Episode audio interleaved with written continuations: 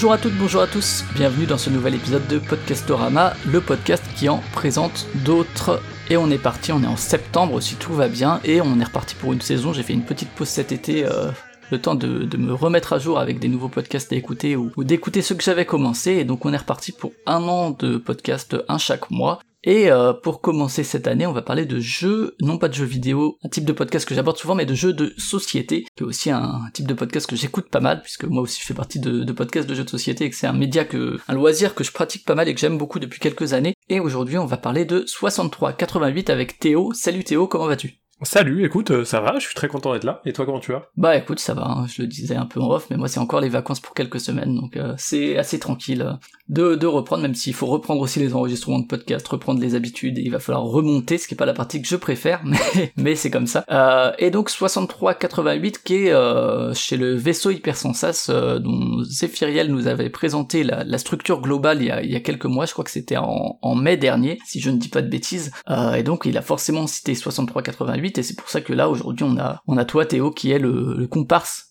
de, de Zéphiriel pour euh, pour ce, ce podcast là. Et alors euh, rapidement peut-être te présenter toi en tant que donc t'es toi t'es auteur de jeux de société euh, même si t'es passé par d'autres fonctions dans le jeu de société euh, précédemment. Ouais, c'est ça. Moi, je suis auteur à temps plein depuis euh, depuis trois ans à peu près maintenant. Avant ça, j'ai effectivement travaillé pour des, éditeurs de jeux de société. À côté, j'ai monté une structure qui fait du, conseil et, euh, et de la création de jeux sur commande qui s'appelle Kaedama. Et euh, mais aujourd'hui, la création de, de jeux occupe euh, tout mon temps, avec un peu du coup un peu de podcast avec 6388 et un peu de, de streaming parce que je stream deux fois par semaine pour parler justement du métier d'auteur de jeu. Ouais, c'est assez complémentaire. D'ailleurs, c'est plus ou moins non c'est arrivé quand même 6388 est arrivé avant le, stream mais euh, il y a un côté un peu complémentaire euh, dans, dans les sujets que tu peux aborder ici et là même si le stream est moins euh, est peut-être un peu plus diversifié dans son approche un peu plus à digresser autour de sujets qui sont abordés sur le chat.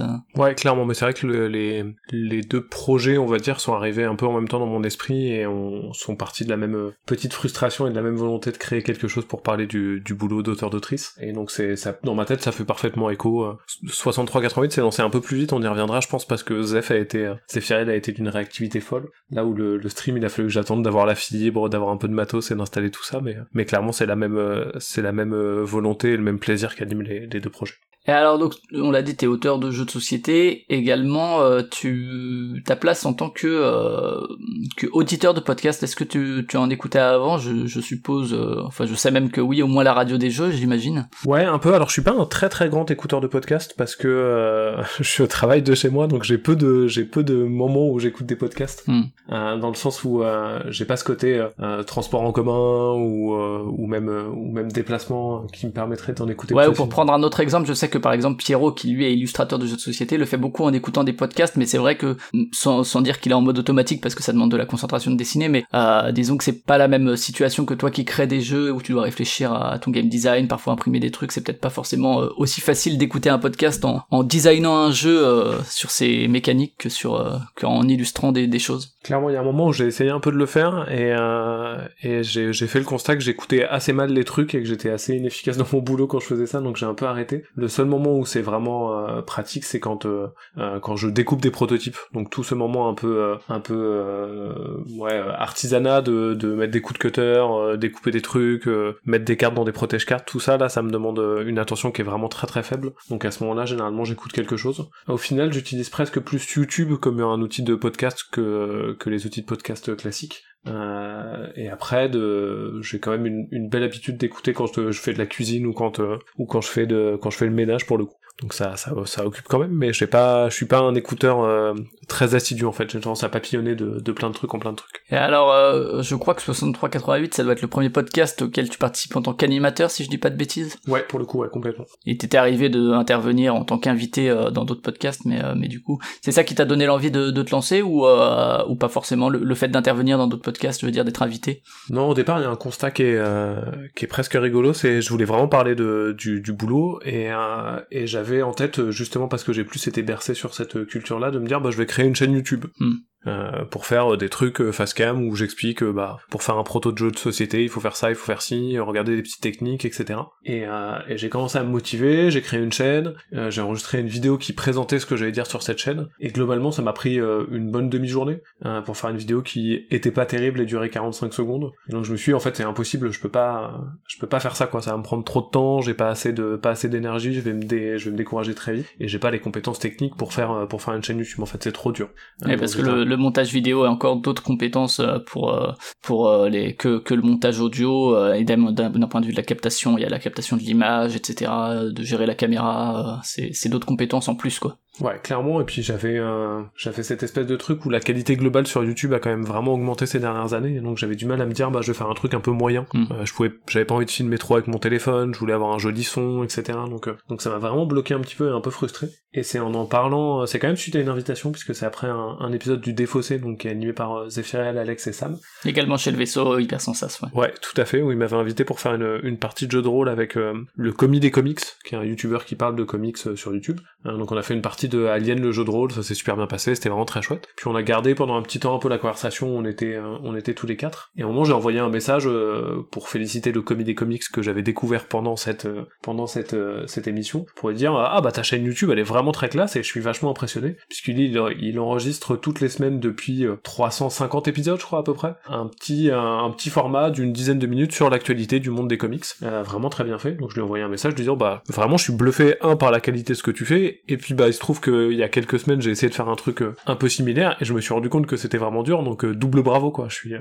d'autant impressionné quoi. Et c'est Zef qui a rebondi, qui a rebondi assez vite en m'envoyant un message disant si jamais un jour tu veux explorer du format audio, moi ça pourrait me brancher quoi. Et clairement il y avait cette espèce de truc de je pense que moi plus ou moins inconsciemment, j'avais un peu mis ça pour faire un petit appel du pied à Zef et Alex en leur disant si vous voulez faire du format audio, je suis chaud. Et en même temps, Zef a pris un peu des pincettes, était un peu en mode ah, je veux pas m'accaparer ton projet si jamais il y a un projet. Donc c'était assez mignon parce que tous les deux on était un peu genre je te proposerais bien un truc mais je sais pas trop et j'hésite parce qu'on se connaît pas tant que ça et puis bah je veux pas te je veux pas te, te, faire une promesse sur un truc qui si ça se trouve te branchera pas. Et puis d'un côté euh, comme de l'autre de pas avoir envie de passer trop pour un forceur non plus, j'imagine. Ouais, c'était exactement ça. Donc, euh, donc on a un peu temporisé, puis au final, euh, en en discutant, on s'est dit allez, c'est parti, on lance le truc, en se disant qu'effectivement, euh, c'était un, bon moyen d'avoir un, format qui allait ressembler à ce que j'avais envie de faire sur YouTube, mais avec bah un, le fait de le faire à deux, qui est une source de motivation qui est très importante pour moi sur, sur plein de projets, et, et pour moi d'avoir Zéphiriel qui avait plus de compétences techniques et, et qui pouvait m'accompagner sur, sur beaucoup d'aspects.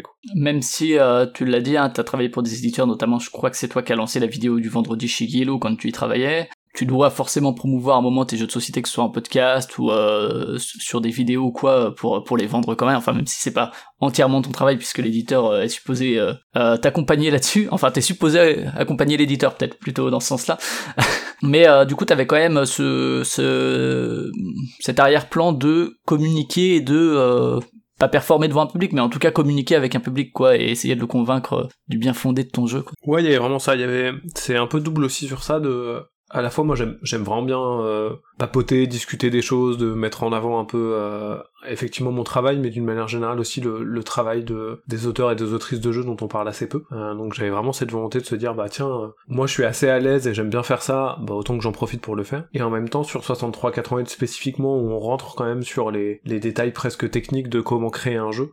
Euh, j'avais envie aussi un peu de, de faire tomber quelques barrières et quelques mythes sur la, création ludique et, euh, et d'avoir un côté de bah j'ai envie que le, milieu il soit accueillant et qu'on puisse avoir euh, plein de gens qui créent des jeux pour avoir plein de super jeux à l'avenir.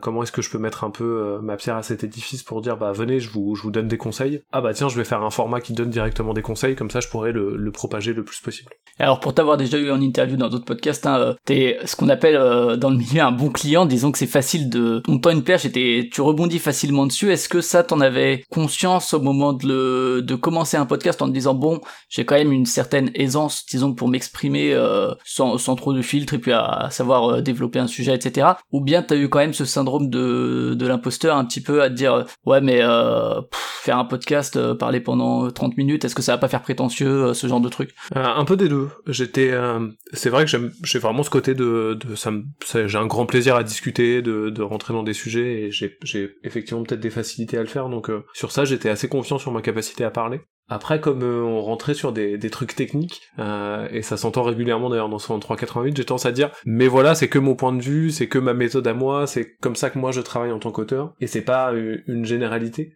parce que par contre, effectivement, je me suis senti ponctuellement un peu fraude de dire, eh bah signez vos contrats comme ça, faire un proto ça se passe comme ça, et me dire, mais en fait, qui je suis pour pour parler et pour dire que c'est comme ça que ça se passe quand on est auteur. Quoi. Ouais, mais donc pas pas la peur forcément parce que je sais que pour certaines euh, podcasteuses ou euh, certains podcasteurs, il y a, y a quand même ce blocage au début de se dire bah finalement prendre la parole. Moi, j'ai jamais euh, des personnes qui pensent avoir jamais été à l'aise à l'école pour faire des exposés, des trucs comme ça. Et pour qui c'est un vrai blocage quoi T'as pas eu ce blocage toi de de se dire ben je vais parler aux gens quoi. Non, ça j'avoue que c'était, j'ai la chance d'être d'être vraiment à l'aise sur cet aspect-là. Et alors en termes de, de, pour revenir sur la création, alors le nom, je sais, je sais que tu entretiens un semi-mystère autour, euh, qui qui n'était un mystère euh, qu'on peut éclaircir très rapidement. Je sais pas si tu veux. je peux, je peux, même le révéler là, hein, parce que c'est, Vas-y alors. Donc ça s'appelle 63-88 parce que c'est le format d'une carte Magic en millimètres, 63 par 88 mm, qui est un format assez standard dans, dans les cartes de jeu et qui est le format que j'utilise par défaut quand je fais un prototype. Dès que je fais une, une carte, généralement, elle est sur cette taille-là. Voilà, et les protège cartes font 64 x 89 en général pour le coup. On va bien tenir dedans effectivement. Et du coup c'est c'est parce que c'est form... sinon t'aurais pu faire du 44 68 qui est le, le format petite carte, mais du coup ça a rien à voir avec des années de naissance par ailleurs. Hein. On pourrait penser qu'il y en a un qui est né en 63 et l'autre en 88, mais mais c'est pas le cas. pas du tout. C'était vraiment le. Mais à un moment c'est demandé sur. Euh, on a fait un épisode spécial avec euh, avec deux illustratrices, euh, et Camille Chaussy, et on s'est demandé si on n'avait pas l'appeler l'épisode 80 par 120, qui est le format des cartes Dixit, qui est euh, qui est quand même un format qui laisse la, la belle part à, à illustration. Mais mais a posteriori, on, même si au moment où on a on a on a tourné pas mal autour du nom et au moment où on est arrivé avec 6388, on s'est dit waouh c'est génial, il faut absolument qu'on fasse ça. C'est pas terrible en termes de, de référencement, donc euh, on s'est dit ouais on va pas changer tous les trucs, on va pas changer le nom. Mais mais j'aime bien ce nom quand même aussi. Ouais, et puis comme dit, le, mystère peut vite être éclairci si on tape 63 x 88 sur sur Google, on tombe assez rapidement sur effectivement des, des références autour du jeu de société quand même. Et l'illustration du podcast, alors je sais que c'est Ben qui en fait beaucoup chez euh, chez le vaisseau. Euh, a dû le préciser quand il est passé, mais je me rappelle plus. Mais je, suis pas sûr que ce soit de lui celle-ci. Non, c'est pas de Ben. Euh, malheureusement, j'ai plus le nom de, de la graphiste qui s'en est occupée. C'est une, une copine de Zéphiriel. Euh, j'ai pas son nom en tête, mais euh, mais c'est arrivé assez vite aussi. C'était c'était très très chouette d'avoir ce côté-là, de se dire bon, on lance le truc. Ah bah, ça serait bien d'avoir une une image un peu de un logo, une image un peu de, de présentation du projet. Et, euh, et Zéphiriel très vite a dit attends, je connais quelqu'un. Et bim bam boum. Je pense qu'en une semaine et demie, on avait un truc vraiment aussi cool quoi. Et qui donc est, euh, on voit la, forme euh, de la carte, etc. Et puis il y a, tout cet aspect sur le sur le logo euh, de parler d'artisanat avant, donc de, de, bricolage du proto quoi, pour montrer que c'est vraiment de ça que ça parle quoi, de, de la création avant même l'édition en fait quoi. Clairement. Et euh, au niveau de, de la genèse, je crois que c'est aussi Zéphiael qui m'a dit que rapidement vous avez enregistré beaucoup d'épisodes parce que euh, j'imagine que toi comme lui vous aviez déjà pas mal d'idées de, de choses dont vous vouliez parler et que je sais pas si t'es comme ça aussi, je, sais plus si c'est dans un épisode justement de 63-88 ou, euh, ou sur l'épisode du vaisseau hyper sans euh, qu'on a fait ensemble, mais peut-être les deux d'ailleurs parce que on a tendance forcément à répéter les, les mêmes choses d'un podcast à l'autre, mais mais où il disait qu'il lui fallait comme ça euh, un bon coup tant qu'il a la motivation à vraiment tout de suite produire pas mal de contenu. Ouais, clairement, euh, il a cette, euh, cette qualité-là de manière euh, très très forte, là où moi j'ai tendance un peu à parfois trop réfléchir, prendre le temps, essayer de voir comment ça marche, etc. Et clairement, si j'avais lancé ce projet tout seul, euh, je pense que je serais encore en train de me dire ah c'est quoi le meilleur nom, qu'est-ce que je vais mettre comme musique? Et euh, j'y serais encore quoi. Il serait rien passé. Là où Zephyriel, dès qu'on a dit on est parti, on le fait, il a fait ok bah on enregistre quand? Bah je, je, je, sais pas. Euh, bah, la semaine prochaine t'es dispo? Oui ok. Et donc très vite on a mis le pied à l'étrier euh, grâce à lui pour le coup et on a avancé très très rapidement. Et après tout notre premier bloc d'émission qui présente vraiment les différentes étapes de la de la première idée jusqu'à la sortie d'un jeu. bah moi j'avais bien les connaissances en tête. Ça se aussi sur une conférence qu'on a fait avec euh, avec Kaedama pour le, festival des jeux de, Cannes euh, qu'on fait chaque année pour euh, pour les nouveaux auteurs et les nouvelles autrices. Et donc donc j'avais à peu près un, découpage dans ma tête très très rapidement. Il a fallu derrière articuler tout ça pour que ça soit un peu plus long, un peu plus complet, et puis que c'est un format qui, qui nous corresponde. Mais, mais j'avais presque le, le contenu un peu sur papier, beaucoup dans ma tête, très très rapidement, donc ça a été, ça a pas été un boulot de préparation énorme, Zef avait la motive, donc c'est allé, c'est allé effectivement très très vite. Ouais, et puis euh, effectivement, il y, y, a comme ça eu pas mal d'enregistrements de suite, et, et c'est vrai que du coup, toi, t'es un peu la, la caution euh, euh, contenu, c'est-à-dire que tu vas apporter, euh, même si ça reste ton point de vue et pas forcément à généraliser du, du fait de tous les auteurs ou autrices, mais ça on en reparlera puisqu'il y a justement des invités qui, qui permettent un peu d'apporter un, un, autre regard, mais mais et c'est vrai que lui, il est plus là pour faire parfois le naïf parce que je sais qu'il traîne dans le milieu depuis longtemps et que je pense que beaucoup de questions qu'il te pose, il a déjà la réponse, mais euh, pour un peu euh, apporter euh, apporter ouais la personne qui pose des questions et puis peut-être ce, côté très motivant et également je, je, pense que c'est lui qui gère le montage etc le côté technique aussi. Tout à fait ouais. Et puis de, de il a un côté très tu le disais moi en me tend une perche je peux la saisir et puis parler pendant deux heures et demie. Euh, là où Zéphiriel a plus l'habitude et plus structuré on va dire. Donc euh, il est aussi là pour des fois me dire alors là on, parle depuis 35 minutes ça serait bien qu'on se dirige vers une conclusion où euh, il fait son petit récapitulatif à la fin de chaque épisode pour représenter les différentes informations. Il a ce côté euh, bah, vrai présentateur en fait qui est vraiment il est vraiment doué sur cet aspect là aussi. Et donc euh, et donc il structure vraiment très très bien l'émission pour que ça soit pour que ça parte pas trop dans tous les sens. Là où moi j'ai habitude à la fois de parler et puis maintenant un petit peu du streaming aussi où en fait bah je meuble et puis je peux partir sur un sujet et l'étendre, l'étendre, et puis aller de digression en digression, euh, il va être là pour dire attention, on a un petit conducteur quand même, ça serait bien qu'on y revienne, parce que là, ça fait 20 minutes qu'on parle de tout à fait autre chose. Euh, et donc sur ça, il est, il est vraiment très très, c'est une très grande force. Avec parfois le risque effectivement de, quand on digresse beaucoup, de de commencer à partir à parler d'un sujet qui est prévu en fait dans, dans trois épisodes, ce genre de truc, j'imagine. Et euh, donc du côté des intervenants, on a dit il y a, y a toi et Zéphiriel, euh, d'intervenants principaux, on va dire, puisque euh, il est arrivé souvent qu'il y ait des invités également. Alors peut-être présenter rapidement d'un point de vue très factuel au niveau du format, de la régularité, de la durée prévu, même si ces, ces derniers mois, il y, a eu des durées plus ou moins élastiques. Ouais, clairement. Euh, sur la régularité, alors c'est assez rigolo parce qu'au départ, on était parti sur une fois par mois, euh, en se disant c'est euh, Zephyriel qui avait ce côté de ouais, faut pas qu'on s'engage trop parce que ça va être dur. Puis euh, bah quand on a sorti les, les, deux premiers épisodes, très vite les gens, on a eu des, un bon accueil, donc les gens voulaient un peu plus. On s'est dit ok, bah est-ce qu'on augmente notre régularité? Et justement parce qu'on avait, je pense au moment où on a sorti notre deuxième épisode, on devait avoir 12 épisodes d'enregistrés presque. Euh, on s'est dit ok, bah là j'ai calculé, on a assez d'épisodes pour tenir jusqu'en mars de l'année prochaine. Allez, je pense qu'on peut y aller et en sortir un tous les 15 jours, qui est notre notre format,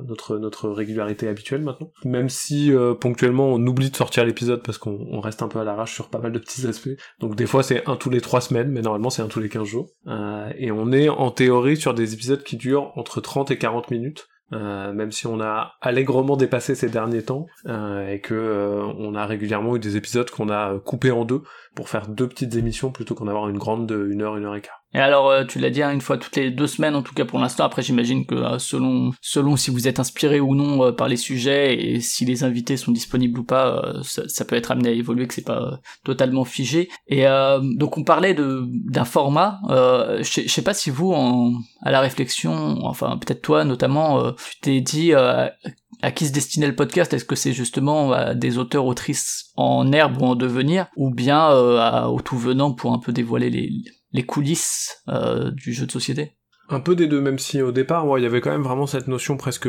tutorielle de, des fois on rentre ponctuellement, alors c'est, c'est, on essaie d'être euh, le plus didactique possible, mais quand même sur des, des considérations un peu techniques de, à la fois de, de game design, de création de proto, et puis même euh, des fois de, de signature de contrat ou de relations avec les éditeurs. Je pense que si quelqu'un qui a jamais joué à un jeu de société de sa vie et ça l'intéresse bof, tombe sur le podcast et commence par l'épisode 5, alors je prends un cas extrême. Hein. Clairement, cette personne, elle va rien comprendre, je pense, parce qu'on est, on est déjà un, peu trop dans du jargon. Euh, donc ça s'adresse quand même plutôt à des gens qui connaissent le milieu du jeu de société, ou du moins qui connaissent les jeux de société contemporains, avec un, petit goût supplémentaire pour les auteurs et les autrices en devenir, même si, euh, j'ai plein de passionnés qui écoutent et qui sont revenus vers moi, euh, pour me dire, waouh, ça m'a vachement donné envie de créer un jeu, là, en fait, euh, je pensais pas, mais ça m'a donné plein d'idées, qui était aussi un peu le, le, le but semi-avoué du podcast. Donc, euh, donc globalement, si vous aimez bien les jeux de société, normalement, ça peut vous parler un peu. Quoi. Ouais, on voit, euh, ça fait partie aussi sur le, Discord du vaisseau hypersensas dont on parlait avec Zephyriel, euh, des, lieux où c'est assez animé après un épisode où euh, justement il y a, parfois des, gens qui, à qui ça donne envie de, créer ou bien des, des créateurs créatrices qui, euh, qui rebondissent pas mal sur tes propos. Ouais, clairement c'est assez, assez chouette ça d'avoir euh, quelques, quelques auteurs autrices qui viennent donner leur avis, leur retour de ah moi c'était un peu différent, ah moi sur tel jeu ça s'est passé comme ça, etc. C'était c'était aussi un truc dont je pas je rêvais c'est un grand mot mais j'espérais vachement de, de, réussir à avoir cette, cette petite émulation là et puis d'avoir plus de retours et puis plus de gens qui parlent de, de création ludique à la fin. Et euh, donc je parlais de, de format, euh, donc il y, a, y, a, un déroulement classique qui en gros il y a un sujet dans, dans le dans par épisode et où bon voilà vous suivez le conducteur et puis Zephyriel régulièrement et notamment à la fin fait un petit récap de, de ce que tu as pu développer comme comme propos. Mais c'est vrai que depuis alors il y a eu ce qu'on peut appeler, je crois que Zephyriel en parlait comme ça aussi des, des arcs euh, un peu comme dans les animés ou les mangas euh, pour 63-88, avec un premier qui était vraiment juste vous deux. Ouais, il y avait vraiment ce truc de, bon, en fait, il y avait cette, euh, qui était le, le, postulat de départ, de se dire, bah, on va faire vraiment le, le parcours de la création d'un jeu, du tout début à la toute fin, puis pas comme, comme le, le, pitch l'indique assez bien, mais à un moment, il y a une toute fin, en fait, et donc c'est à un moment on est arrivé au bout de bah voilà mon jeu il est sorti, j'ai trouvé un éditeur, euh, on a parlé un peu de, de l'après sortie de ce que ça donne au niveau de, de ce que tu ressens vis-à-vis de, de la sortie d'un jeu, comment tu gères les retours etc. Mais après ça il y a rien à part recommencer. Et donc à un moment on est arrivé assez naturellement à, à la fin de ce qu'on avait à dire sur cette partie là et donc il a fallu se dire bah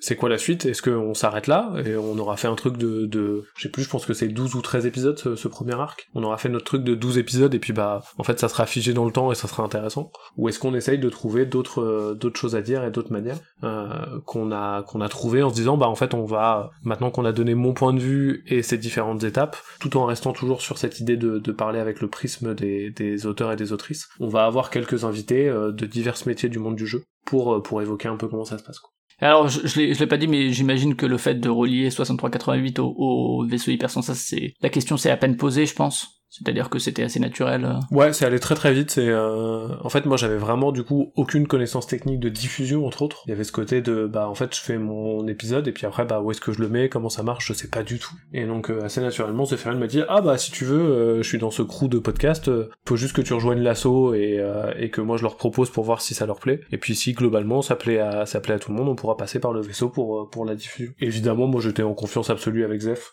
puis évidemment, mais en même temps, on se connaissait depuis trois semaines, je pense, mais je sais pas, il, dégageait un truc de confiance qui suffisait pour que je sois vraiment super à l'aise. Donc je me suis dit, ouais, bien sûr, je rejoins le, le, truc et puis ça marche, quoi. Et puis après quelques réunions, quelques rencontres avec euh, avec des gens du vaisseau, et puis j'ai très vite accroché, donc euh, donc c'était, euh, au final, je suis vraiment très très content d'avoir rejoint cette cette chouette équipe. Et alors, ouais, on parlait des arcs, c'est vrai que depuis, du coup, c'est c'est intéressant parce que de là où t'étais l'interviewé entre guillemets au début, là tu prends une place plus hybride, c'est-à-dire entre personne concernée qui va donner son point de vue et rebondir sur les propos des, des invités, mais aussi animateur. Ouais, un tout petit peu, même si c'est quand même Zephyriel qui euh, assez naturellement euh, garde cette euh, garde cette place-là parce que bah, je pense qu'il est plus à l'aise et qu'il est meilleur que moi, donc je suis souvent un peu en retrait sur les épisodes avec des invités. mais t'arrives de poser quand même des questions, quoi. Ouais, clairement de rebondir un peu sur des trucs et puis pour amener encore une fois cet aspect de bah comment moi je le vis sur ma casquette d'auteur de jeu. Mais mais ça c'est c'est vraiment c'est j'ai aucune frustration à ce niveau-là, quoi. C'est vraiment un grand plaisir de ponctuellement euh, je peux passer 10-15 minutes où je suis dans mon fauteuil et puis j'écoute Zephyriel et puis euh, nos invités qui discutent et je suis un peu genre oh c'est cool j'ai un podcast en direct là c'est vachement intéressant ce qu'ils disent et puis je vais intervenir euh, ponctuellement pour pour compléter ou ajouter tout ça. Et alors tu, tu disais que la transition justement à recevoir des invités euh, c'est faite au lieu de, de se dire bon bah voilà on a fait un peu le parcours maintenant on arrête le podcast et, et est-ce que la question s'est posée de manière explicite c'est-à-dire que des, des podcasts d'interview que ce soit la radio des jeux, que ce soit Proxy Jeux ou, d'autres, hein, euh, c'est des choses qui existent déjà, des, où, il y a des gens qui reçoivent des invités, euh, parfois pendant, pour citer la radio des jeux, ben, euh, pendant 4 heures. Est-ce que vous êtes quand même tout de suite dit que, enfin, comment vous avez fait pour vous dire, bon, ben, on va être juste un podcast de plus, qu'est-ce qu'on va apporter en dehors d'invités parfois différents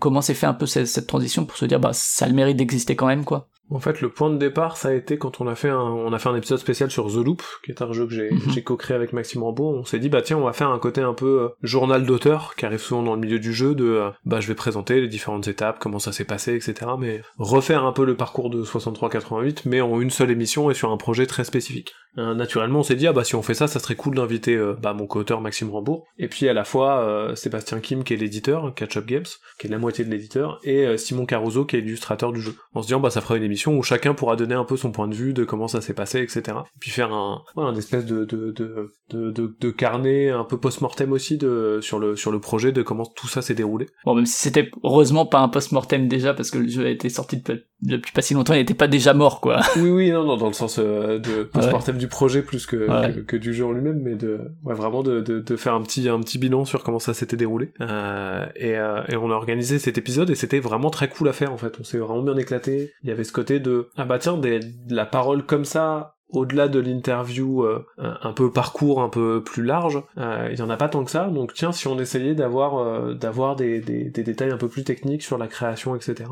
Et, et naturellement, on s'est dit bah c'est parti, on va on va inviter du monde. Il y avait un constat aussi qui, qui était quand même là, c'était de se dire que on était encore un podcast mené par deux hommes parce qu'on s'est rencontrés comme ça et on, pouvait pas faire grand chose sur ça, mais on s'est dit bah ça serait très ça serait chouette aussi qu'on ouvre un peu la parole et qu'on ait des, des invités qui soient des femmes pour montrer que la création ludique ça c'est pas un boys club quoi donc euh, donc c'était aussi pour nous alors pas sur The Loop mais euh, c'était aussi pour nous l'occasion de se dire bah tiens en ayant des invités on va pouvoir avoir ponctuellement des femmes et, et, euh, euh, avoir un podcast un peu plus inclusif. Euh, donc c'était aussi un élément qui était important pour nous. et après, ouais, il y avait vraiment ce côté de se dire, bah tiens, on va, on va avoir des invités, mais on va toujours prendre un peu cet angle d'attaque à un moment ou à un autre, de se dire, bah c'est quoi le rapport de ces invités avec l'auteur ou l'autrice du jeu à la fin? notamment quand on a eu Camille et, Anne pour parler d'illustration. Bah à la fin, ils nous ont raconté un peu leur parcours, comment ça marche, etc. Et puis on a eu quand même toute une partie de l'interview qui était consacrée à, mais c'est quoi la relation entre l'auteur et l'autrice de jeu et son illustrateur et son illustratrice, euh, qui est un élément qu'on évoque assez peu parce que qui est très spécifique au final.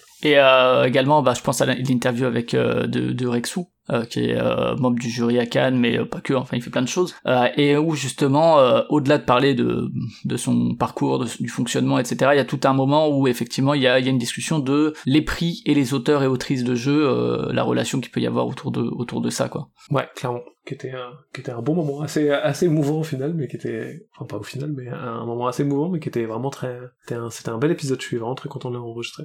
Et puis Rexou a, a ses ondes. Euh, alors quand on fait le montage, on voit sur Audacity les, les très très basses fréquences, on, on, les reconnaît tout de suite. Euh, un peu côté ASMR, euh, où on aime l'entendre parler juste, juste de, de ce qu'il veut. Et euh, justement, en termes d'invités, alors euh, j'avais la question de toi, t'es quand même un, auteur relativement jeune, euh, également euh, Maxime Rambourg est aussi assez jeune. Est-ce qu'il y a eu la volonté de, est-ce qu'il y a la volonté d'avoir des, des auteurs ou autrices, euh, même si si on remonte dans le temps, il y avait encore plus d'auteurs qu'à l'époque que que d'autrices malheureusement, d'avoir justement un peu des, des vieux entre guillemets ou des vieilles autrices hein, euh, pour euh, pour voir un peu les, les, différences de production parce que euh, bon Fade Outil même si je sais que sur pas mal de points il va y avoir des, des désaccords euh, que ce soit en termes de création sûrement mais aussi en termes de, de thématiques de game design etc mais euh, pour mettre en lumière même si déjà entre on entendait entre Maxime Rambourg et toi par exemple il y, a des axes assez différents mais de avoir un Ludovic Maublanc ou un ouais un Fade Outil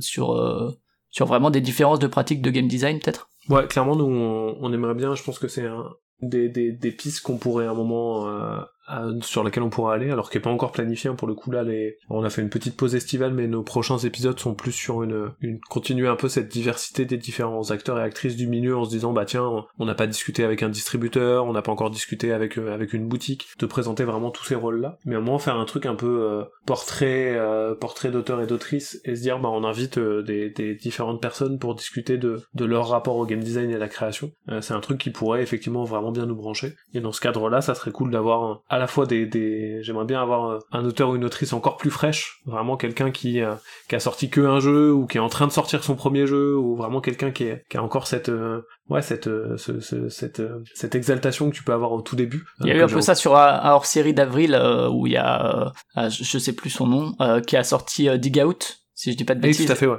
Et euh, bon, là pour le coup, c'était pas une discussion avec vous, c'était plus un épisode presque hors série, mais où il y avait euh, ce côté-là du premier jeu sorti, quoi. Ouais, c'était très chouette avec David, effectivement, qui était nos, nos épisodes de, de, changement de, de présentateur dans le, dans le vaisseau. On avait un peu inversé les coups, là, c'était très rigolo.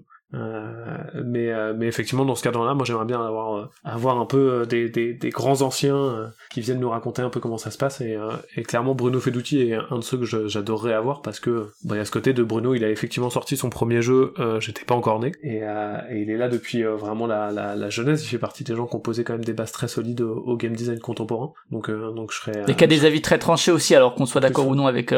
avec moi, c'est vrai que je suis assez souvent aussi en, en désaccord avec certaines de ses visions, mais euh, mais du coup, c'est intéressant pour euh, pour confronter un peu des, des avis et à voir à quel point est-ce que ces ces différences de vue, euh, que ce soit même sur la société, etc., peuvent se retrouver dans le game design, quoi. À fond. Mais clairement, moi, j'aimerais bien continuer de continuer d'explorer un peu les, les différentes facettes de la manière dont on crée et effectivement la manière dont on crée différemment pour le coup. Et euh, ouais, tu parlais effectivement de l'inclusivité. Euh, c'est vrai que euh, longtemps, et il y, y, a, très peu d'enquêtes comme ça peut se faire dans le jeu vidéo, dans le jeu de société. peut-être que c'est parce que ça se passe bien, ou peut-être parce que c'est parce que la parole s'est pas encore suffisamment libérée. Ça, voilà, je, ne sais pas, mais en tout cas, il y, a eu des histoires de harcèlement, etc. Et c'est vrai que toi, tu as la volonté avec Zephyriel aussi de le présenter comme un milieu bienveillant euh, et quand même accueillant. Euh, Est-ce que euh, il y a cette volonté à un moment d'arriver à une forme de parité quand même dans les invités? Je le, je le dis euh, en connaissance de cause, c'est-à-dire que pendant des années j'ai animé Playtime qui était un podcast d'interview et euh, au moment où j'ai plus ou moins arrêté, je me suis rendu compte que j'avais invité trois femmes sur sur 55 épisodes et où je me suis dit si je devais le relancer en fait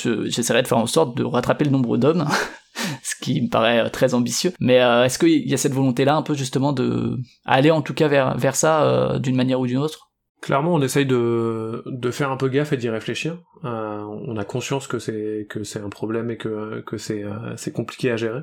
Euh, après, on a aussi un constat qui est euh, bah, le milieu du jeu est quand même un, un milieu globalement masculin, et donc euh, ça va être compliqué sur certains rôles et sur certains postes d'avoir des femmes. Notamment les postes à responsabilité. C'est ça, de quand on a fait notre émission avec euh, avec Mathieu Aubert qui est le, le gérant de Libellude, euh, au-delà du fait que c'était c'est un bon ami, donc il y a aussi il y a aussi ce côté de souvent on invite des gens qu'on connaît et qu'on aime bien pour être pour être un peu en, en confiance et puis parce que c'est agréable de, de, discuter avec euh, avec des, des, amis pour le coup, euh, mais euh, en fait des femmes à la tête d'une maison d'édition de l'envergure de Libellude. Sophie Gravel quoi. Aujourd'hui il y a que Sophie Gravel, ouais c'est ce que j'allais dire, et Sophie je la connais pas du tout donc j'aurais du mal à lui envoyer un message lui disant hey, salut on se connaît pas, on a ce petit podcast là, ça te dit pas de venir enregistrer une émission. Alors peut-être qu'à terme on arrivera à avec Sophie, mais, mais pour l'instant c'est, c'est pas à l'ordre du jour. Euh, à l'inverse, il y a des, des émissions là, on est en train de, de, de, planifier et de réfléchir à faire une émission pour discuter des boutiques de jeux. Bah les boutiques de jeux c'est un milieu où il y a vraiment beaucoup de femmes pour le coup, à la fois de, sur de la gestion et à la fois sur, euh, sur des, des vendeuses de jeux.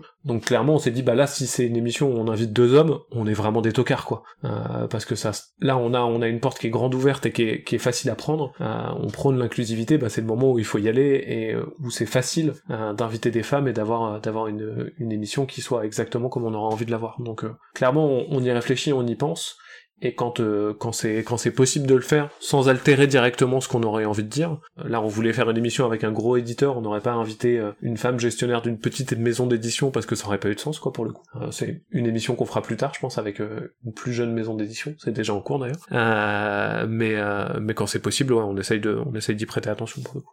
Après, il n'y a pas la volonté, j'ai l'impression, alors c'est toujours difficile parce qu'il y a un côté mansplaining, etc., mais de quand vous recevez justement des femmes, de parler de la place des femmes dans le jeu de société, etc., et après, euh, d'un autre côté, euh, elles viennent pas forcément pour ça, elles viennent euh, pour parler parce qu'elles sont compétentes dans ce qu'elles parlent, etc. Je sais pas, comment vous gérez un peu ce, cette double entrée du fait d'avoir des femmes dans l'émission? Pour le coup, on a, pour l'instant, c'est pas un sujet qu'on a abordé. Moi, j'aimerais bien faire une émission euh, qui parlerait uniquement de ce sujet-là, euh, parce que pour l'instant, je trouve que c'est un sujet qui a été globalement occulté. Et je te rejoins sur le fait que, à l'heure actuelle, et moi, j'ai pourtant, je suis quand même assez impliqué dans le milieu et je connais pas mal de monde.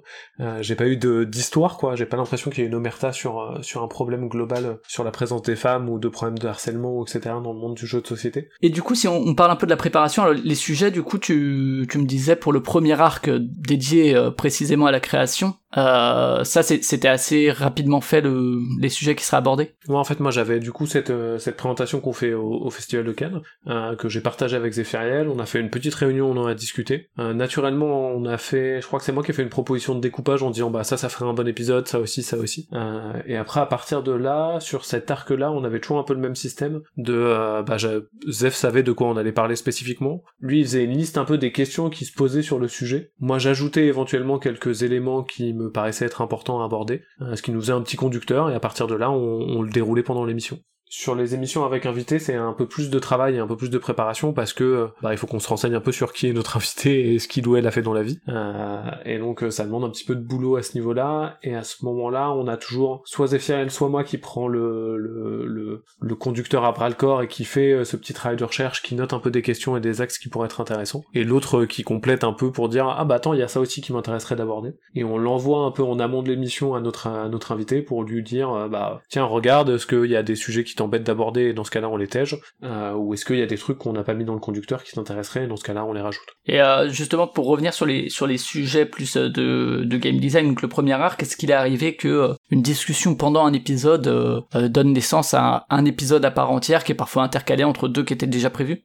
Pas intercalé, mais sur les épisodes un peu spéciaux graves. Pour le coup, de régulièrement on s'est dit ah mais ça il faudrait qu'on en parle. Ok ben on va le noter. Ça a pu rajouter éventuellement un petit point dans une émission suivante, mais ça a plus pu créer tous ces épisodes un peu spéciaux où on s'est dit bah typiquement c'est le moment où on a parlé de de comment ça se passait avec les illustrateurs et les illustratrices quand t'étais auteur. On s'est dit ah bah clairement en fait faut qu'on fasse une émission spéciale où on ouvre aussi la parole aux, aux, à ces deux illustratrices pour qu'elles nous racontent leur manière de bosser, euh, pour qu'on ait un, retour un peu plus vivide que juste moi qui raconte comment ça s'est passé de mon côté. Et euh, justement avec les invités, bon j'imagine qu'il y a aussi plus euh, des, des dispos à trouver en commun, surtout bah plus on est, plus vous êtes nombreux et nombreuses, plus plus il y a de dispo à trouver de manière commune quoi. Ouais clairement et puis il y a il y a ce truc qu'on n'avait pas trop prévu qui est qui est quand même assez furieusement relou, qui est la qualité d'enregistrement des invités est très très diverse et variée. Ouais. et donc on, ça ça a pas bougé depuis depuis six ans quand j'ai commencé le podcast, j'avais le même souci. Et, et ça globalement des fois c'est un peu relou et donc tu l'évoquais hein, c'est Zephyriel qui fait tout le travail de montage et ponctuellement ça lui a demandé beaucoup plus de montage parce que euh, euh, bah on a un invité qui avait mal géré son son ou un son qui était vraiment dégueu et donc il a fallu retravailler euh, donc ça, ça ça complexifie un peu le truc euh, après là comme la, la vie reprend un peu son cours, on en parlait en off, mais la vaccination aide à pouvoir se redéplacer un peu de nouveau pour l'instant. Euh, moi je désespère pas à l'idée d'enregistrer des épisodes euh, justement au studio du vaisseau Hypersensas, euh, en présentiel avec Zéphirel tous les deux pour des épisodes classiques on va dire, et éventuellement avec... Ouais, d'autant qu'à Paris il y a du monde ludique quoi, il y a moyen de qu'il y ait du monde. Ouais c'est ça, a clairement un de, nos, un de nos prochains invités potentiels que je spoil pas parce que c'est pas encore fait, est parisien, et donc on, on lui a proposé d'enregistrer directement au studio si jamais ça le branchait. Euh, ce qui nous ferait notre premier épisode avec invité euh, dans la vraie vie, ce qui serait, qui serait quand même plus agréable pour le coup. Ouais, c'est clair. Et c'est vrai que euh, cette question du matériel, alors ça peut parfois surprendre. Dans le jeu de société, il m'est arrivé de faire des présentations à distance, notamment pendant le, le Essen, donc le plus gros salon du, du jeu de société,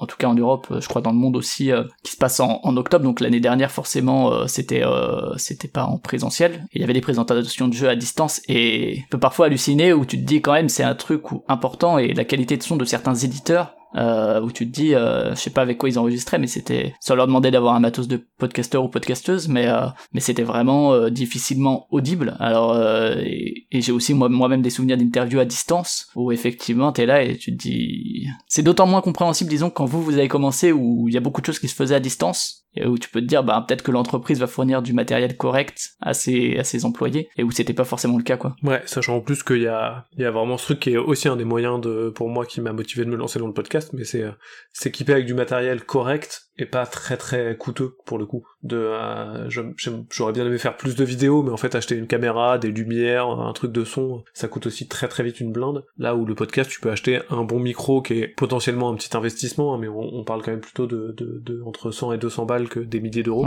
euh, qui te permet d'avoir très vite un son qui est, qui est vraiment très correct. Donc, euh, mais, euh, mais ça effectivement, il a fallu, il a fallu gérer plusieurs fois ce côté de, notamment on a fait des interviews à 4, donc Zef, moi et deux invités, et, et ponctuellement on a un ou une qui a un super son et l'autre qui a un son pas terrible. Et dans ce cas-là, il faut un peu gérer pour le comment est-ce qu'on va faire pour que le truc soit globalement équilibré, que ça soit pas désagréable à écouter quand c'est machin qui parle. Donc c'est c'est des fois ouais un petit peu complexe sur ça.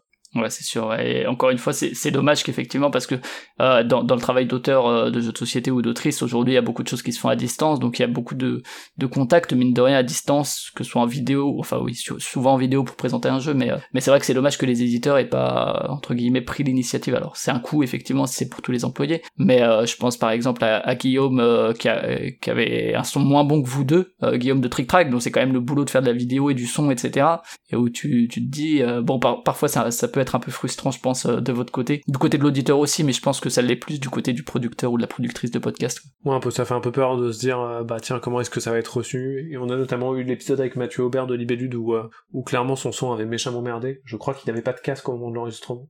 Euh, c'est ce qu'on a appris après de dire tout le temps aux gens mettez un casque au moment où on va enregistrer, ça sera mieux. Et donc on avait plein de petits artefacts euh, audio vraiment dégueux qui venaient sur son son, des sons qui s'entrecoupés. On n'a pas très bien compris d'où ça venait. Et Zef a, passé un temps, euh, je pense que vraiment il a passé trois jours à faire le montage de cette émission.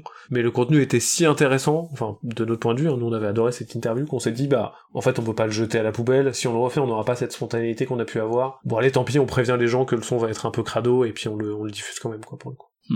Hmm. le, contenu au-dessus de la du contenant quoi qui vaut, vaut le coup quand même d'être diffusé alors à leur décharge hein, parfois le matos est, est, bon et en fait c'est des petits soucis de, de choix de périphériques etc enfin euh, toutes les personnes avec qui j'ai discuté de podcast ont eu des soucis techniques etc et, euh, et ça arrive même en ayant le bon matos bah, que ce soit pas lui qui soit pris en charge par par le logiciel d'enregistrement etc c'est pas c'est pas forcément de leur faute entre guillemets ou de la faute du matos. Euh, est-ce qu'il s'est posé la question de, de éventuellement leur envoyer un micro ou un truc comme ça euh, Bon, c'est toujours des, idées logistiques un peu compliquées, surtout pour un podcast, un épisode, mais.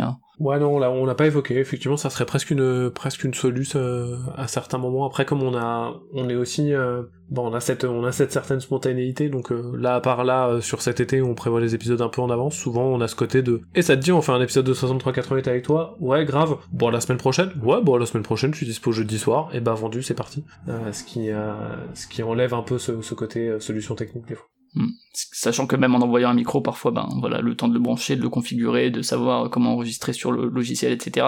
Ça garantit pas d'un son euh, parfait du tout. Donc c'est c'est un peu de, de, travail pour euh, parfois des résultats c'est c'est moyen. Euh, et euh, du coup également toi aussi ton matériel, tu le disais, a évolué. Alors après maintenant tu t'es mis aussi au streaming, donc il y a aussi la vidéo, etc. Et, le fait d'avoir un micro de podcast te sert aussi pour pour Twitch. Est-ce que c'est toi qui te l'es pris, il me semble, là, disait Feriel dans le vaisseau? Ouais, tout à fait. En fait, au départ, moi, j'avais un espèce de, de micro euh, euh, cravate que j'avais acheté pour faire de la vidéo justement, euh, qui était euh, qui était moyen, je pense, on peut le dire. Euh, ce qui fait que j'avais un son euh, audible, mais qui était quand même pas d'une très grande qualité. Et c'est effectivement ce côté à un moment de se dire, en fait, on 63-88, c'est parti pour qu'on fasse plus de deux épisodes, donc je peux me permettre d'investir un peu de sous dedans parce que c'est un projet qui me fait plaisir. Et le streaming étant là, et je te rejoins aussi sur le fait de, en fait, j'ai fait des, des centaines de réunions euh, sur euh, en visio plutôt que dans la vraie vie cette, euh, ces deux dernières années. Donc, donc quitte à faire autant que ça soit agréable pour mes interlocuteurs, notamment quand tu pitches un jeu, si c'est un peu cool pour l'éditeur de t'entendre parler, bah c'est quand même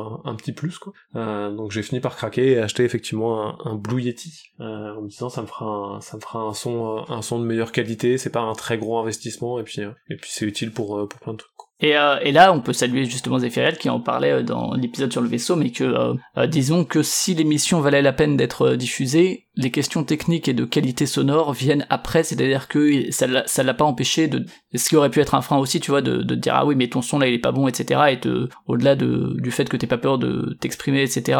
se dire ouais ben c'est chiant en fait de devoir enregistrer un podcast, faut acheter des micros et tout.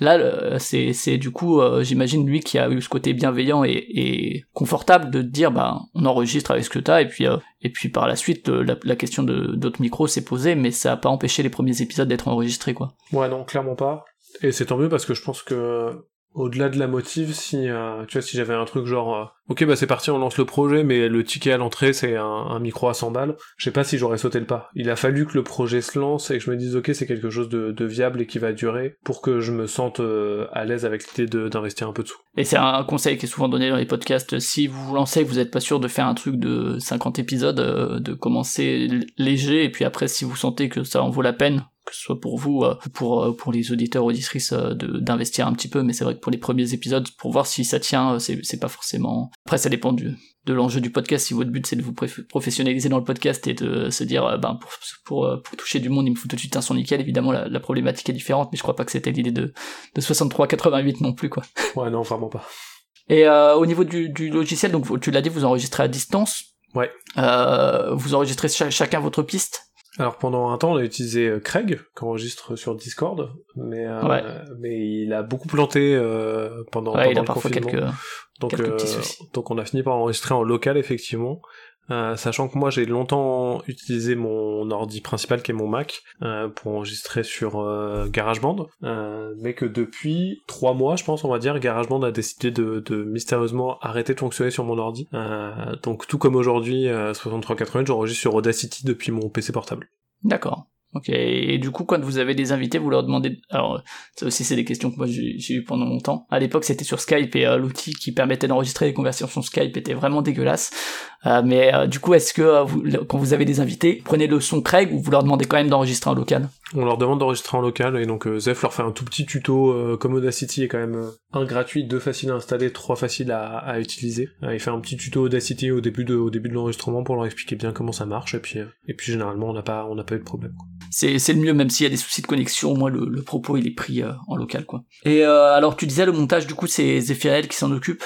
100% ouais. C'est pas quelque chose qui te tente toi de Pas alors c'est à la fois Zef il sait faire et il va vite donc euh, donc il y a ce côté-là qui est chouette. Ouais, même si au final euh, bah, 63 88 c'est très très peu de montage hein, pour le coup parce qu'il rajoute la musique euh, et après au global il enlève éventuellement des gros moments où on a cafouillé mais il y en a vraiment très peu. Et, euh, et au-delà de ça il coupe pas les petits e les petits moments d'hésitation même les moments où on se reprend on a décidé de les laisser pour qu'il y ait un côté euh, bah déjà pas très chiant à faire sur le montage et euh, qui a un côté un peu euh, conversation euh, pour de vrai quoi.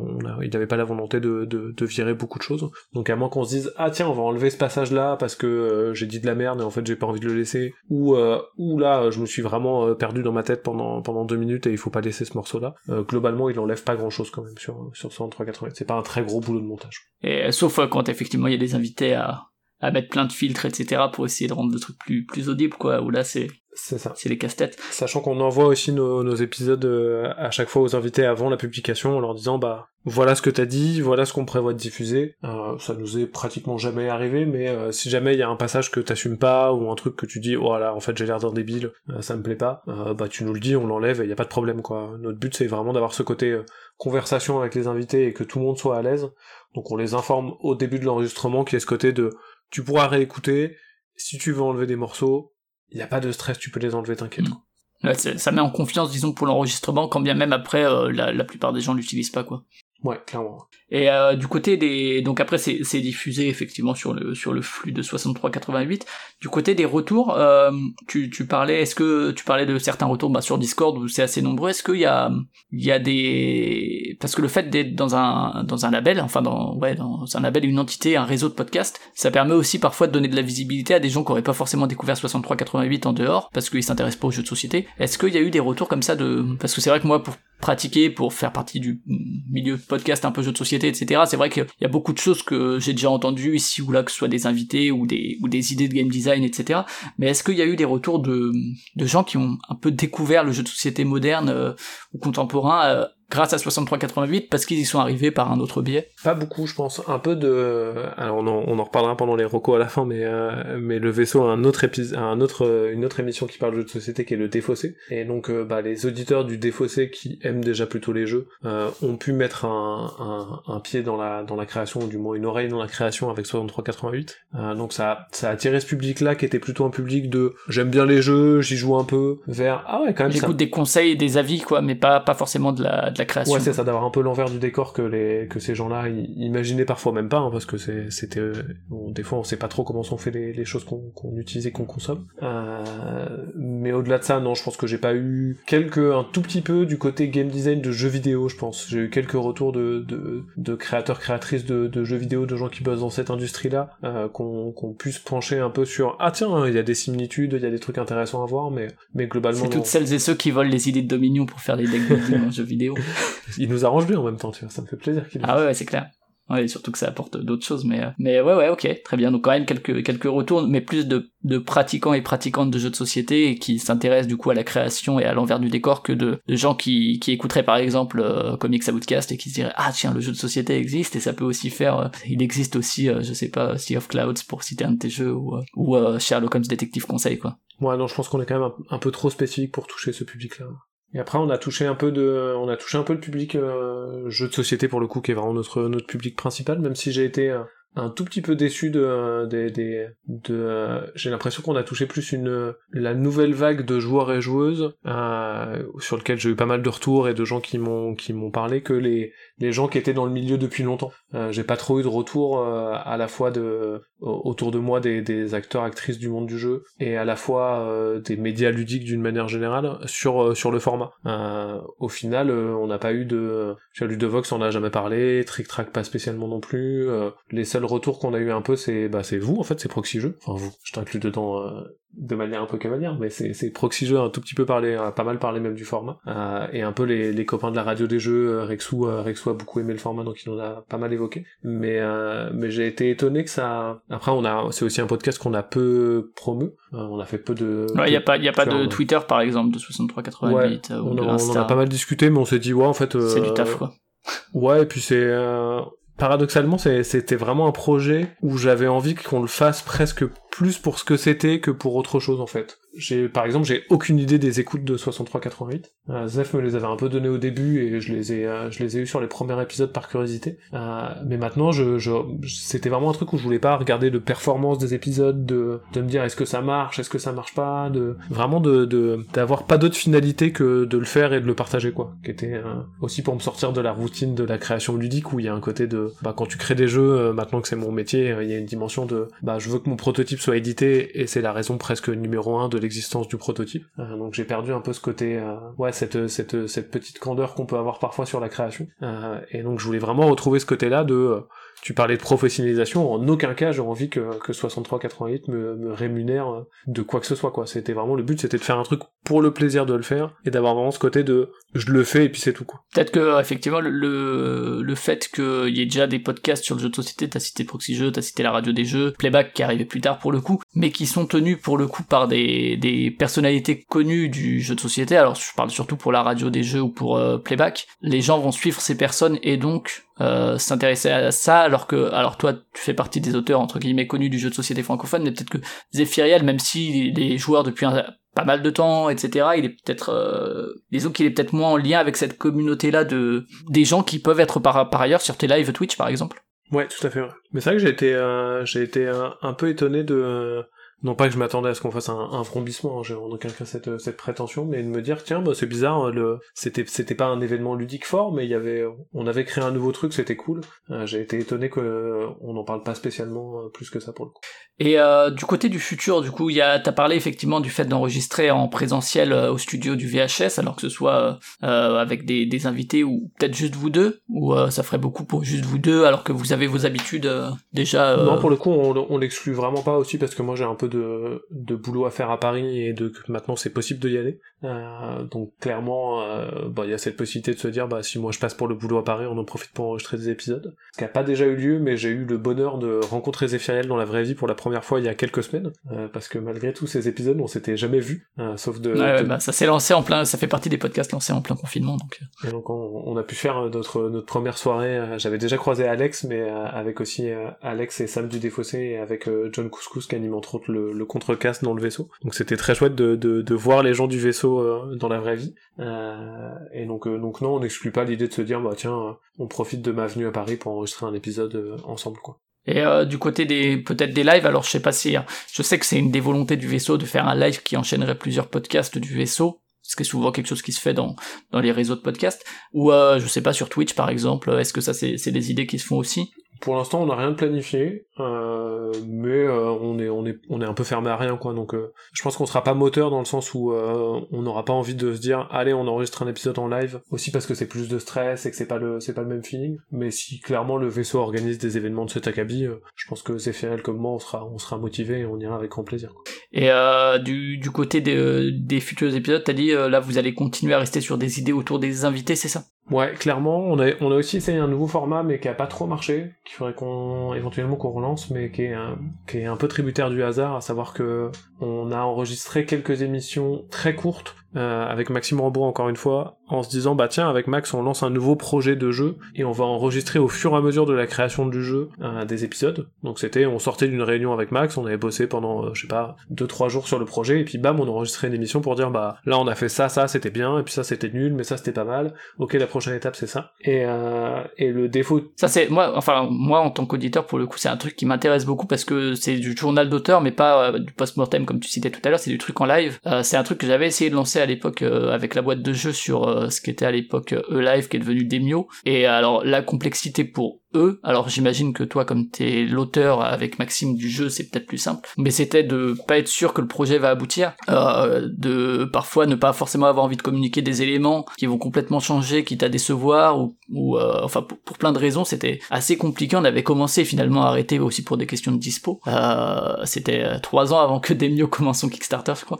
Et euh, mais c'est vrai que pour le coup, je trouve ça super intéressant, moi, le, le sur le vif et voir un projet évoluer, quitte à ce qu'il n'aboutisse pas, quoi. Mais, mais j'imagine que ça pose des questions effectivement aussi du côté des droits et compagnie. Hein. Non, on n'avait pas trop de stress parce que bah il y avait pas de il y avait pas de vraie pression de produit à la fin de, de ce côté. On était mm. affilié que à nous et puis bah à la fin on préviendrait un éditeur si jamais ça devait faire qu'on avait fait ça et puis si jamais ça l'embêtait bah ça l'embêtait et puis tant pis euh, le vrai défaut, c'est de, bah là en l'occurrence, c'est un jeu sur lequel on a fait euh, bah, deux sessions et demie de travail, on a dû enregistrer cinq petits épisodes d'une dizaine de minutes, je pense. Et puis là, bah, on n'a rien fait depuis trois quatre mois dessus et on a fait deux autres projets depuis. Donc il y a, y a, ce côté de, comme la vie d'un jeu, elle est quand même, euh, la vie d'un prototype, elle est, elle est très particulière. Des fois, elle s'arrête un peu abruptement pour reprendre longtemps après.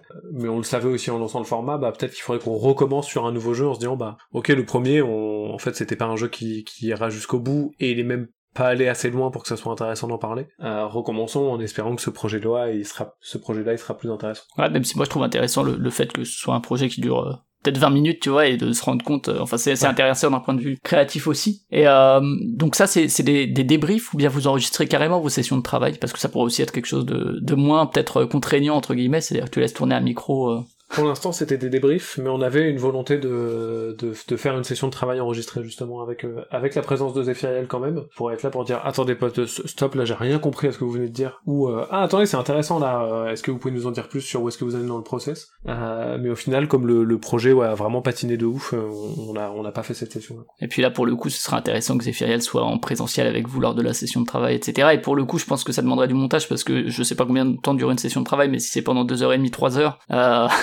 à moins de mettre ASMR découpage de proto, mais euh, là ça demanderait du montage pour euh, garder certaines parties, etc. peut-être. Euh. Ouais, clairement. En plus c'est un moment où il y a beaucoup de discrétion, c'est un moment où on peut vraiment craquer, faire des blagues débiles et être en blocage pendant un quart d'heure, 20 minutes c'est vraiment une autre ambiance, mais j'aimerais bien réussir à... Et on aimerait bien, parce que Zephyr, était super partant quand je l'ai un peu branché sur ça, à... Ouais, à capter un peu ce, ce côté de, de... dans le vif, quoi, de comment ça se passe pour de vrai, et à montrer un peu comment ça se passe. C'est un truc qui... Pas qui m'obsède, mais que j'ai je, vraiment envie d'essayer de faire, et que pour l'instant, j'arrive pas. Et pour le coup, en plus, ce sera intéressant de voir si ça peut influencer la création, de savoir que t'es enregistré puis diffusé en même temps. Euh, une espèce de mise en abîme qui... Ouais, clairement euh, D'accord, et est-ce que tu as d'autres envies de podcast? Je sais pas si euh, t'as participé à d'autres podcasts du VHS, il me semble que oui. Euh, ouais, j'ai participé un petit peu à Comics Outcast, euh, j'ai fait deux ou trois épisodes, c'était très très chouette, mais là ils ont repris plutôt les enregistrements en présentiel, à juste titre. Ouais. Et donc je suis, je suis un peu loin pour... là pour le coup, il faudrait vraiment que...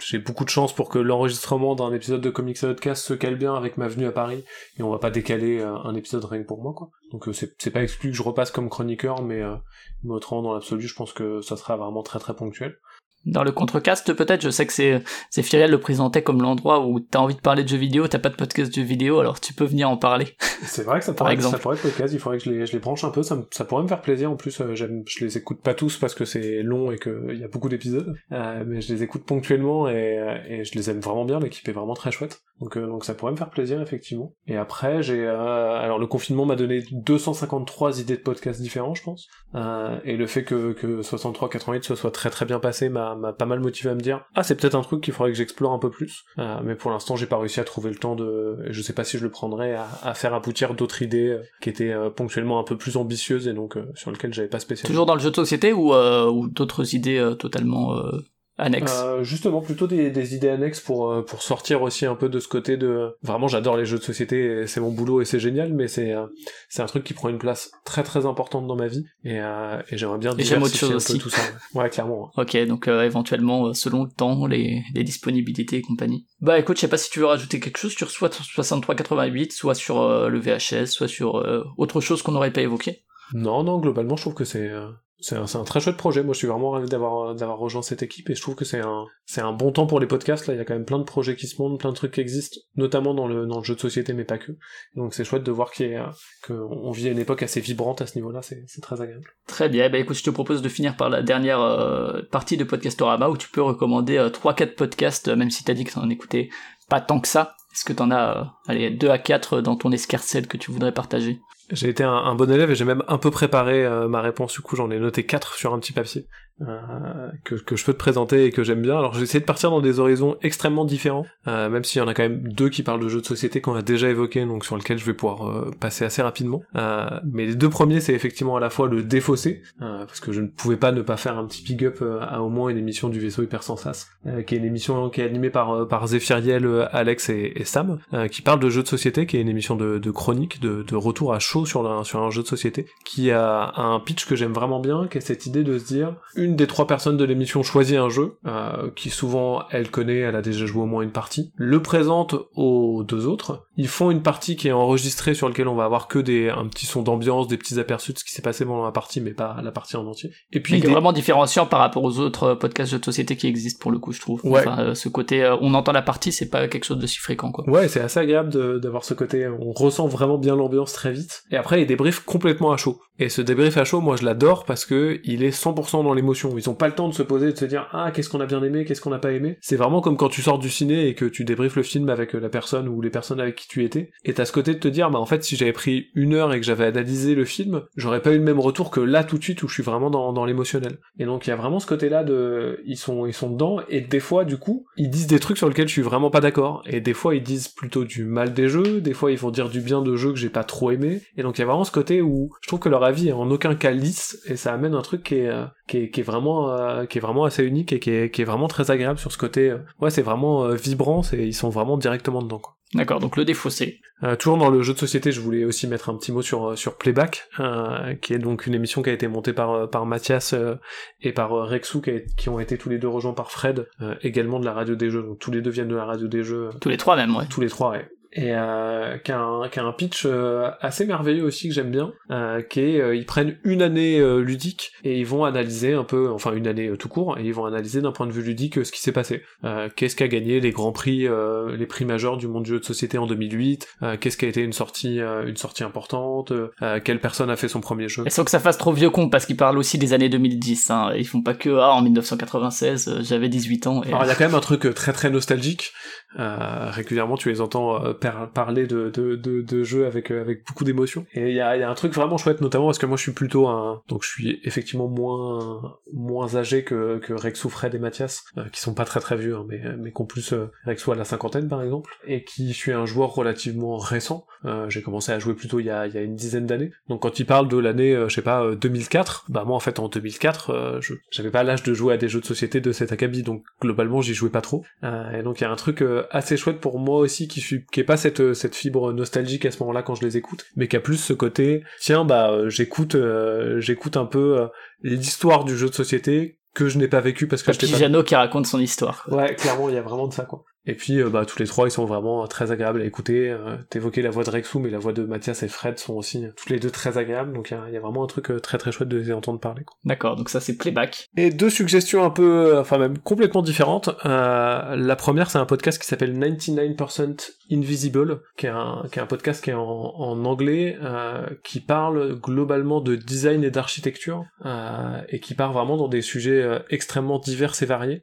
toujours très très bien animé, toujours très très bien documenté et qui évoque vraiment ouais ce, ce côté de tout ce qu'on ne ressent pas quand on manipule un objet ou quand on regarde quelque chose, mais qui a une importance qui est vraiment majeure. Il y a aussi la, la fonction sociale de l'architecture euh, parfois un peu excluante. Euh, ouais, qui est, il me semble dans certains épisodes. Ouais. Et c'est c'est vraiment, je trouve ça vraiment brillant. Ça ça m'a amené à écouter plein de trucs qui étaient vraiment sur des sujets que je ne connaissais pas et que je ne pensais pas intéressants, euh, du moins qui ne m'intéressaient pas plutôt. Donc vraiment il y a ce côté euh, inconnu inconnu qui me qui me parle très fort et qui m'amène à, à me pencher sur des sujets, euh, des sujets vraiment très très chouettes et qui changent du jeu de société pour le coup. Et qui te permet de perfectionner ton anglais au passage. Oui, en plus. Et tout en étant euh, vraiment sur un, je trouve un vocabulaire et une manière de parler qui est, euh, très agréable à écouter pour, euh, pour des, non-anglophones, quoi. Je, suis tombé ponctuellement sur des podcasts en anglais, j'ai un niveau d'anglais euh, tout à fait correct, mais sur des podcasts où le rythme ou l'argot ou même des fois l'accent rendait l'écoute un peu désagréable et un peu compliqué pour moi. Là, il y y a, vraiment pas de... Je trouve ça vraiment très très fluide à ce niveau-là aussi. Ok,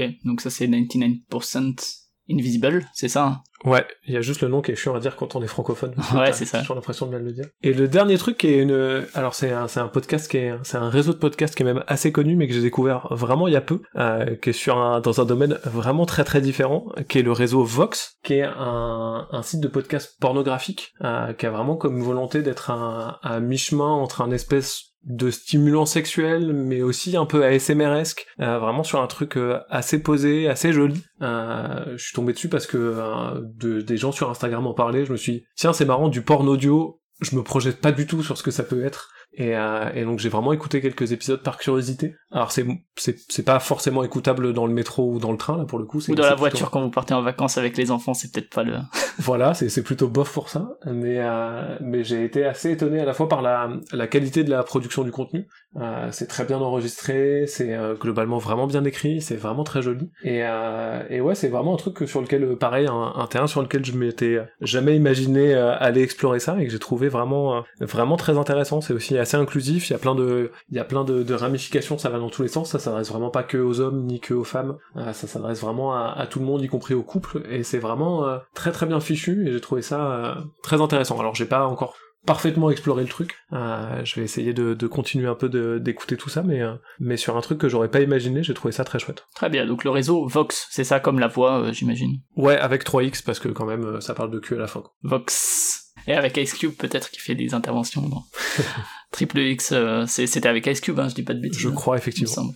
Ouais, Fast and Furious avec Ice Cube. Bah écoute, merci en tout cas pour ces quatre recos. Avec plaisir. Et merci pour ta participation également. Donc on retrouve 6388 bah, sur euh, sur euh, toutes vos applis de podcast. Euh, si il y a un hashtag, je crois, quand il y a peut-être des, des épisodes qui sont publiés. Je suis même euh, pas sûr. On est, on est globalement, on est, on est vraiment schlagos sur la, la, manière de diffuser, mais à chaque fois, soit Zéphiriel, soit moi, on le poste sur notre, notre Twitter au moins. Et puis, bah, sur le, sur le site du vaisseau Hypersensas où il y a tout, c'est, c'est vraiment facile de retrouver un épisode. Yes, nickel. Bah, encore merci. Pour Podcastorama, vous pouvez trouver ça sur cultureconfiture.fr, culture avec un K et confiture pareil. Et puis aussi sur vos applis de podcast, sur Twitter et Facebook. Voilà. Puis, puis ma foi, voilà. On se retrouve le mois prochain pour un autre épisode de Podcastorama qui sera sur un autre podcast dans un autre univers culturel. Euh, encore merci Théo, je te souhaite une bonne journée. Merci à toi pour l'invite, c'était top. Et puis à une prochaine. Ciao. À bientôt, salut.